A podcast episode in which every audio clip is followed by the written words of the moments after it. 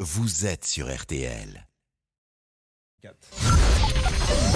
13h, 14h30. Les auditeurs ont la parole sur RTL. C'est l'heure du débrief de l'émission par Laurent Tessier. Vladimir Poutine mobilise 300 000 réservistes pour donner un nouvel élan à son offensive en Ukraine. Le président russe accuse les pays occidentaux de vouloir détruire la Russie. Il se dit prêt à utiliser tous les moyens. Alors, la menace nucléaire vous inquiète-t-elle Michele a été le premier à réagir. Pour moi, Poutine, c'est quelqu'un qui va aller jusqu'au bout. Et là, en fait, c'est pour ça que je parlais de faut le remettre à sa place. Je pense qu'il a jamais eu la diplomatie en tête, en fait.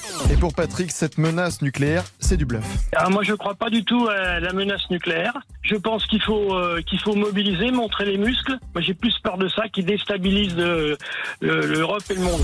Heureusement, pour détendre tout le monde, mettre un peu de sourire dans cette actualité très dure, nous avons notre monsieur Boubouk. J'ai quel Et là- objectif, moi, Pascal Vous, vous êtes l'exceptionnel. Oh, je n'y crois pas. L'exceptionnel. Monsieur Boubouk, l'exceptionnel, parfaitement au point sur l'actualité, la menace nucléaire.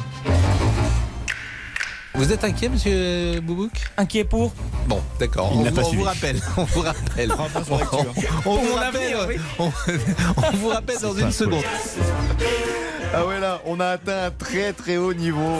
À jamais le Eh premier. oui, Et l'ami Julien Courbet est là aussi pour détendre l'atmosphère avec un message pour Vladimir Poutine. Ah oui, mais vous lui direz que j'ai poucho les sabbats, moi. Oui, Ça va le calmer. Riez, riez.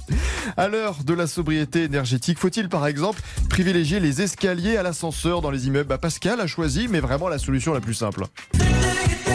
Vous prenez l'escalier Oui, très souvent. D'accord. J'habite au quatrième et très Ah. souvent, je prends l'escalier pour descendre. Merci pour descendre. C'était vraiment très intéressant. Merci Pascal. Mais ce que l'on retient sur toute cette émission, c'est le coup de gueule du jour. Là, j'ai- je- souvent, je demande des illustrations musicales Noël. Et là, je n'imaginais pas que le 20 septembre, il y aurait déjà sur l'antenne d'RTL Vive le vent, vive le vent d'hiver. Ah oui, on est plein de Damien surprises. Béchiot, que se passe-t-il On est C'est plein de Noël. surprises. C'est d'une petite surprise pour vous Pascal.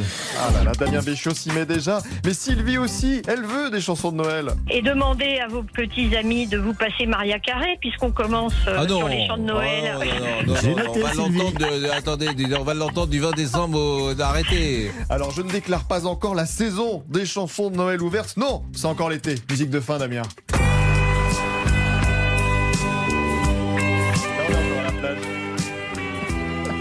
Monaco, Monaco, Très bon. notre titre fétiche.